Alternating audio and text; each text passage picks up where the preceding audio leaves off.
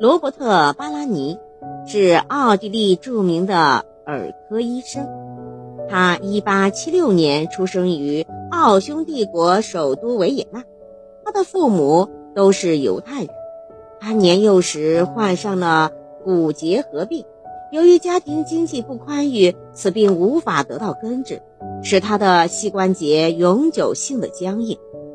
父母为自己的儿子伤心，阿拉尼当然也痛苦至极呀。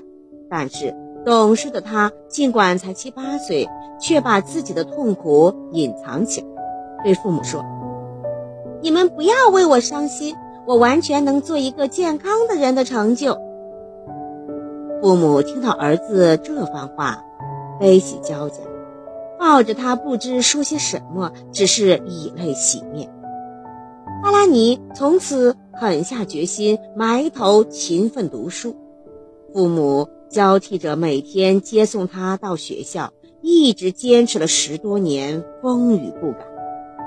阿拉尼没有辜负父母的心血，也没有忘掉自己的誓言。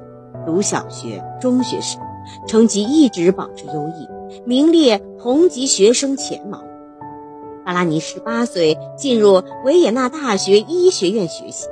一九零零年获得了博士学位。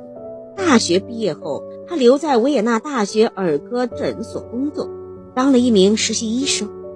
由于他工作努力，该大学医院工作的著名医生对他很有赏识，对他的工作和研究给予了热情的指导。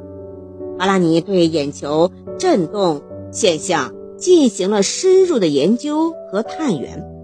经过三年努力。于一九零五年五月发表了题为《热眼球震颤的观点》论文。这篇论文的发表啊，引起了医学界的关注，标志着耳科热检验法的产生。巴拉尼再深入研究，通过实验证明内内耳前庭器与小脑有关，从此奠定了耳科生理学的基础。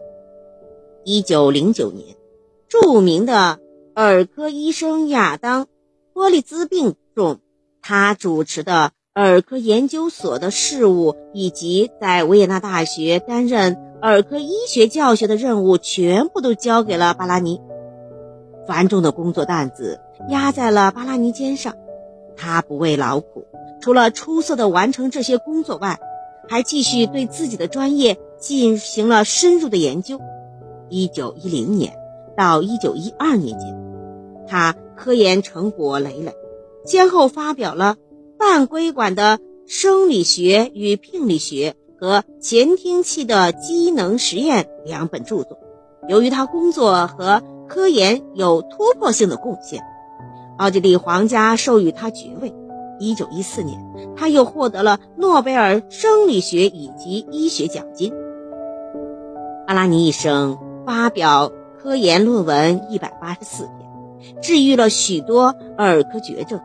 他的成就卓著，当今医学上勘测前庭疾患的试验和检测小脑活动以及与平衡障碍有关的实验，都以他的姓氏命名的。身体上的残疾不会阻碍一个人的成功。只要你还拥有一颗健康的心灵，一种拼搏向上的精神，成功就一定会降临在你的身上。感谢收听，再见。